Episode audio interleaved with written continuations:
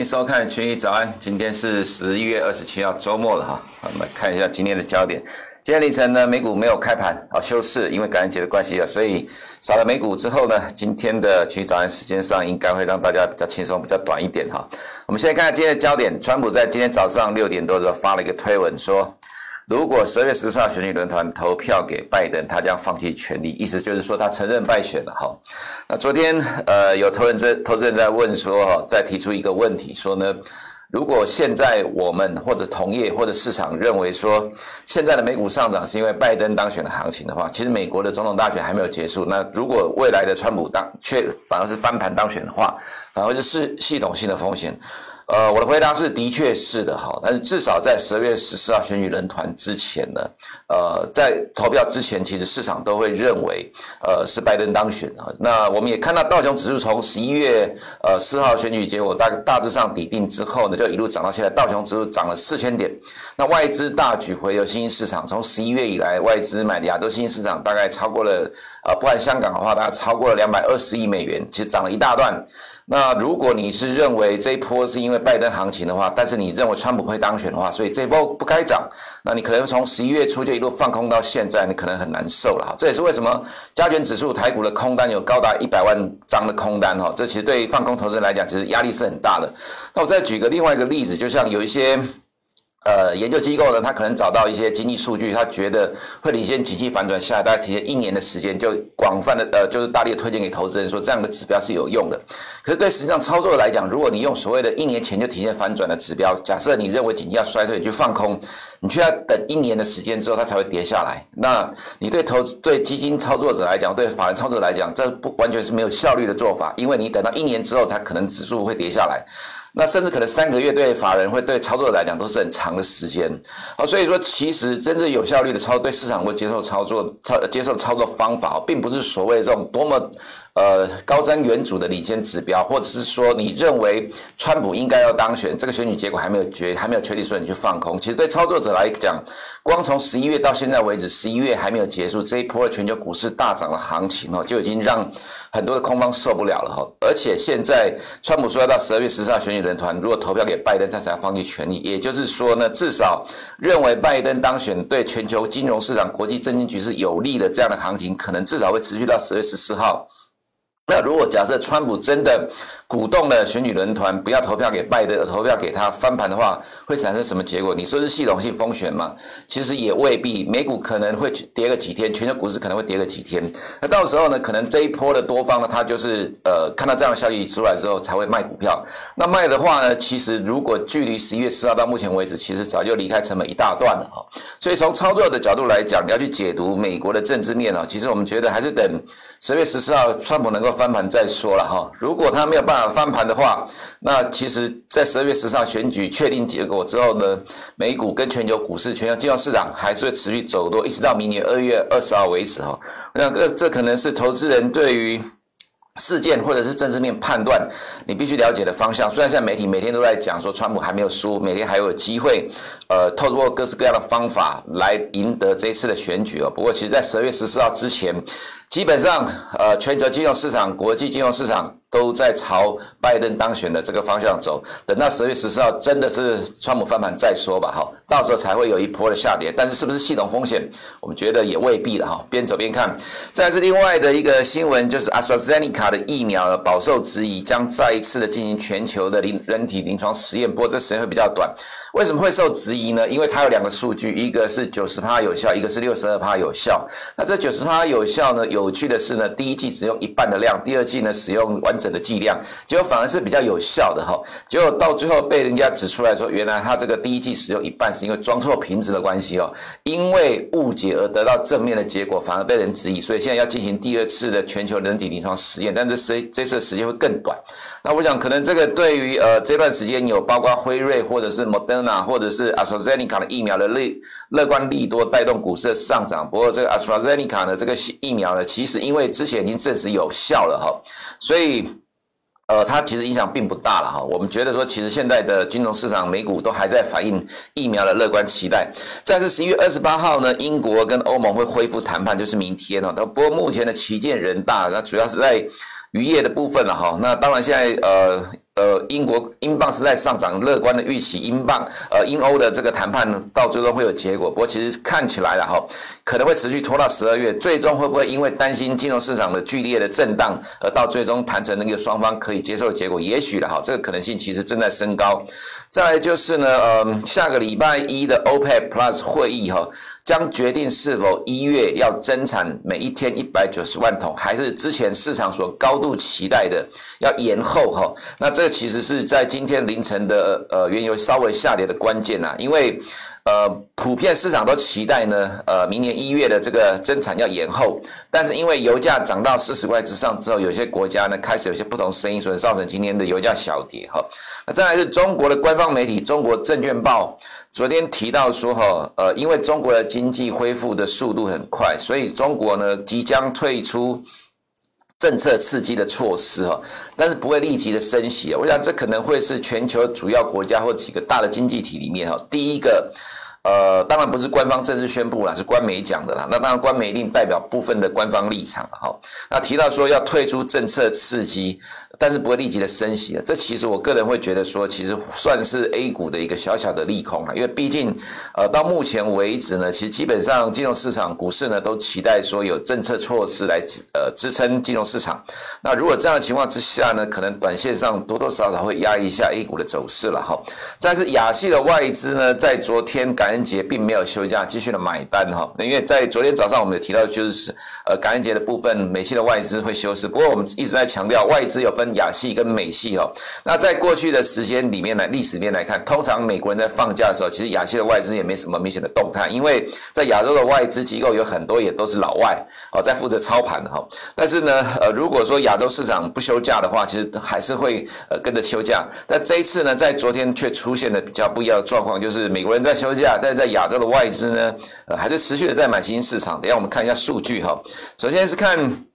呃，汇率的动态，那美元指数今天涨了零点零四 percent，没有什么波动，最主要因为感恩节休假的关系哈。那市场交易量清淡，但走势上来讲的话，破了九月一号跟十一月九号的上升趋势线的连线的低点支撑了哈。那跌破之后也还是在低档震荡，这短线持续的弱势，暂时是没有回升的机会了哈。那我们认为还是持续的低档震荡。那欧元的话呢，就跟美元反向走势，那今天一样是呃没有什么太大空间，因为美国在过感感恩节金融市场休市，交易量清淡情况之下没有波动。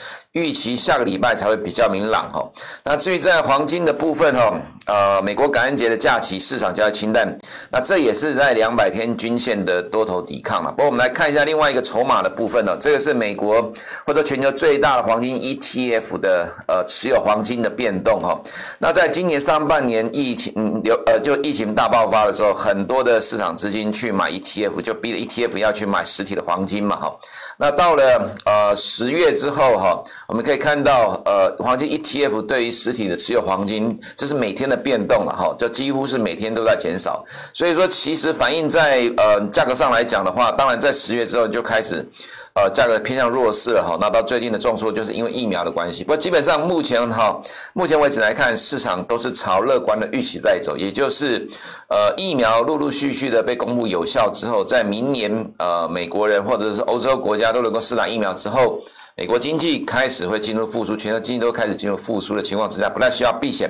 所以避险工具不管是呃黄金或者是债券或者日元，至少都不会再走多头的一个走势了哈。所以黄金来到两百天均线来讲的话呢，虽然有多头抵抗，不过中期来看。呃，可能不会有太正向乐观的发展哦。再来就是原油的部分哦，在连续几天的强力上涨之后，今天跌了一点七 percent 呢。最主要就是刚才前面所提到，市场预期 OPEC Plus 下周会议哈会决定一月维持减产，而不是增产，因为市场期待要减产的哈。不过伊拉克跟阿联酋大概有不同的意见，所以在今天油价下跌哈。那今天凌晨的新闻是有提到说 OPEC OPEC Plus 讲到说哈。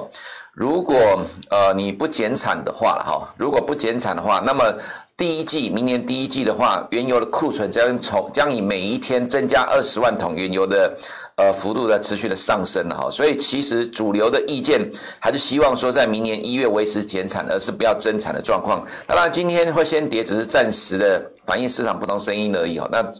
呃，至少中期来看哈，我们觉得呃，短期的油价还是朝向乐观的方向来走，只是短线涨多会有震荡，找理由在下跌。再就是呢，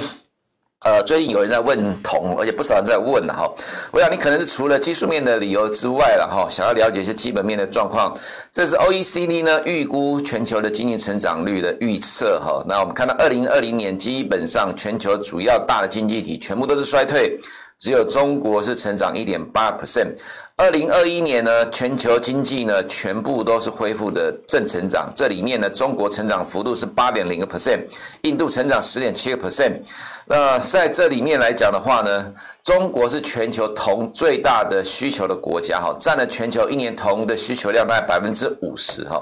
那所以中国是全球铜最大需求国，经济明年在呃就是二零二零年经济成长率大幅度回升的前提之下，市场自然会预期，呃在经济复苏的带动呢，基本金属的价格会往上走高，所以铜。大涨了一点四六 percent 哈，在呃近期的走势来讲是持续的上涨，从十一月之后涨势就比较明显，当然就是反映在基本面的问题。那明年全球经济都复苏的情况之下，复苏还有个前提，你要用什么样的政策去推动复苏？普遍都是基础建设。拜登当选之后。宣布，呃，之前的政策提到要明年，呃，就是说从他任期之内要推动两兆美元的基础建设。那中国当然不用去额外宣布基础建设的，每年都有很多基础建设的计划。哦，所以再加上电动车的部分，这些对铜的需求都很高，所以，呃，基本上基本金属的状况，哈。呃，可能会是相较于其他的商品里面来讲，趋势上更明确的一个一个商品呢。这个是在同的操作者来讲，你可以，你需要去留意基本面的部分呢。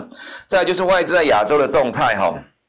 我们看到昨天外资在南韩买超了三点四一亿美元，在台湾买了一点四五亿美元哈。那在呃中国的话，大概买超了九亿美元 A 股的部分啊。那所以我们昨天呃在看盘的时候也觉得算是意外。为什么？就刚刚前面所提到，通常美国在休假的时候，在亚洲的很多的外资，其实很在亚洲很多外资操盘人也是老外，也是美国来的，或者是欧洲国家来的哈。同样其实也会过节会休假，但是呢呃在这种情况之下呢，通常呃亚洲的基金也不太。会进场，大家都跟着休息。不过昨天出现这个状况，就是美国人在休假，但是外资还是持续的买超亚洲股市啊，所以昨天并没有出现我原本所讲到的、所预期的会震震震荡整理哦，反而还是继续的上涨。最主要就是外资的买超。那我们刚才前面有提到说，其实在十一月以来哈，外资买超韩国、印尼、印度、台湾跟泰国加起来，大概已经到两百二十亿美元了哈。那这个状况还在持续进行当中。还是强调一个重点的哈，如果十二月十四号在选举人团投票最终的结果还是由拜登拿下美国总统的话，基本上这一波的多头行情、新市场的走势、外资持续的进入新市场。呃，我们觉得到一月二十号之前应该是没有什么太大的变数了哈。这是在亚洲金亚洲新兴市场的部分，这也是为什么在呃这一直在强调一个重点。这一波的全球金融市场的焦点其实是在新兴市场。美股呢，当然它要反映拜登当选的乐观期待，但其实真正涨得凶悍的是亚洲的金融呃新兴市场哈。那在港股的部分，北水昨天幅度不大哈，但是科技股的部分昨天反弹，主要是 ATMX 反弹带动了上涨。A 就是阿里巴巴，T 就是腾讯哦，M 就是呃美团，X 就是小小米哈。那科技股呃在前天重挫之后反弹哈。那恒生指数在。呃，昨天涨了一点五六 percent 哦，主要还是本益比低哈，相较于新市场里面，它的本益比是最低的，还有空间补涨。那沪深股东就是刚刚所提到的外资在昨天买超了六十点三亿哈。不过我还是要强调一点，外资要连续持续的买超才能够推得动 A 股的连续涨势哈。就我们长期观察 A 股的状况，因为每天盘中都可以看得到外资的动态。那如果外资又买超的话，A 股的内资就会跟着进场去做买进。那如果外资不动或卖出的话呢，内资就会跟着杀出来哈。所以外资才是现在真正主导 A 股走势的买盘了。虽然你会说外资占的比重不高，但是因为现在很透明，每天都看得到外资的动态，所以内资也学乖了，学聪明了。你不用太花脑袋，你只要看到外资的动态，外资买就跟着买，外资卖就跟着卖，外资不动话就短线的调节。哦，所以呃要有连续的涨势，一定要有外资连续的买超，这是。现在 A 股的生态了哈，不过另外一个重点就是外资持续买上新市场，所以即使 A 股走势蛮山哈，还是被新市场整个推着走，所以下档空间有限哈。那至于在台股的部分，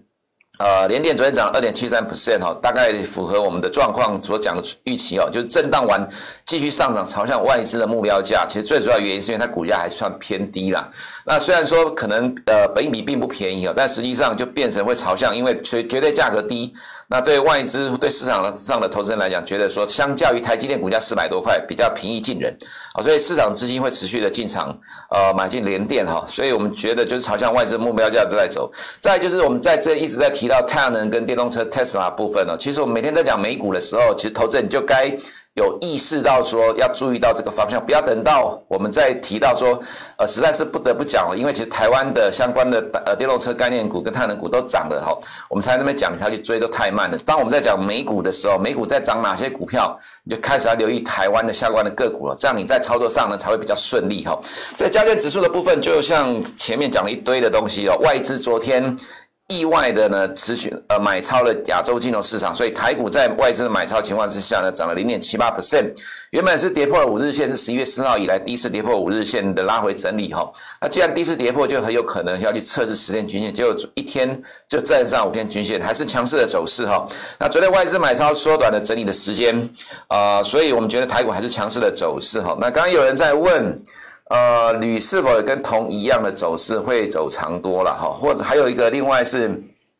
外资呃台子期的未平仓净多单大减，是否需要留意哈？我个人觉得哦，还有这么多问题哦。OK，呃，我个人觉得哈，其实期货的部位来讲的话，其实现在你不用太担心哈，在短期的这样一个增减，因为最主要原因就是呢，现在的市场呢还在反映的一个乐观情绪就是。呃，拜登当选美国总统之后，全球国际政经局势、金融市场稳定的前提。那在这样前提之下，十二月十四号如果选举人团最后的结果是拜登呃确定拿下美国总统的话，这个金融市场的狂欢热潮至少会持续到他就职之前。所以，其实期货的短期部位的变动，其实我个人觉得不会影响影响到中期的走势。那这些铝的部分呢，其实基本上它也是基本金属了，好，所以方向上。大致上是一致了哈，大致上是一致，所以如果呃方向上没有变的话，中国的经济成长，我们还是回到刚刚前面所讲到的一个图哦，就是呃明年的全球经济成长率的预估，这是 OECD 的预估啦，其实不止 OECD 或者是 IMF 或者是 Goldman Sachs，明年的所有的经济成长率预估都是比今年大幅度的成长，当然是因为去年基期低的关系，不过重点是你要在经过今年大衰退之后，明年要恢复成长，一定要推动。财政政策来带动国家的经济成长，那财政政策不管中国，不管美国，各个国家都要搞，所以呃，对基本金属的需求，明年一定会比今年来得更好。那基本金属，我们觉得相较于可能其他的不同商品来讲，其实反而走势上会比较稳健哈。以上是我们今天群益早安的内容，等一下九点钟 YouTube 频道首播，记得按小铃铛找我们最新的动态。每周五十二点半到十二点四十五分，同频道还有利用聊外汇进行收看，我们下周一见。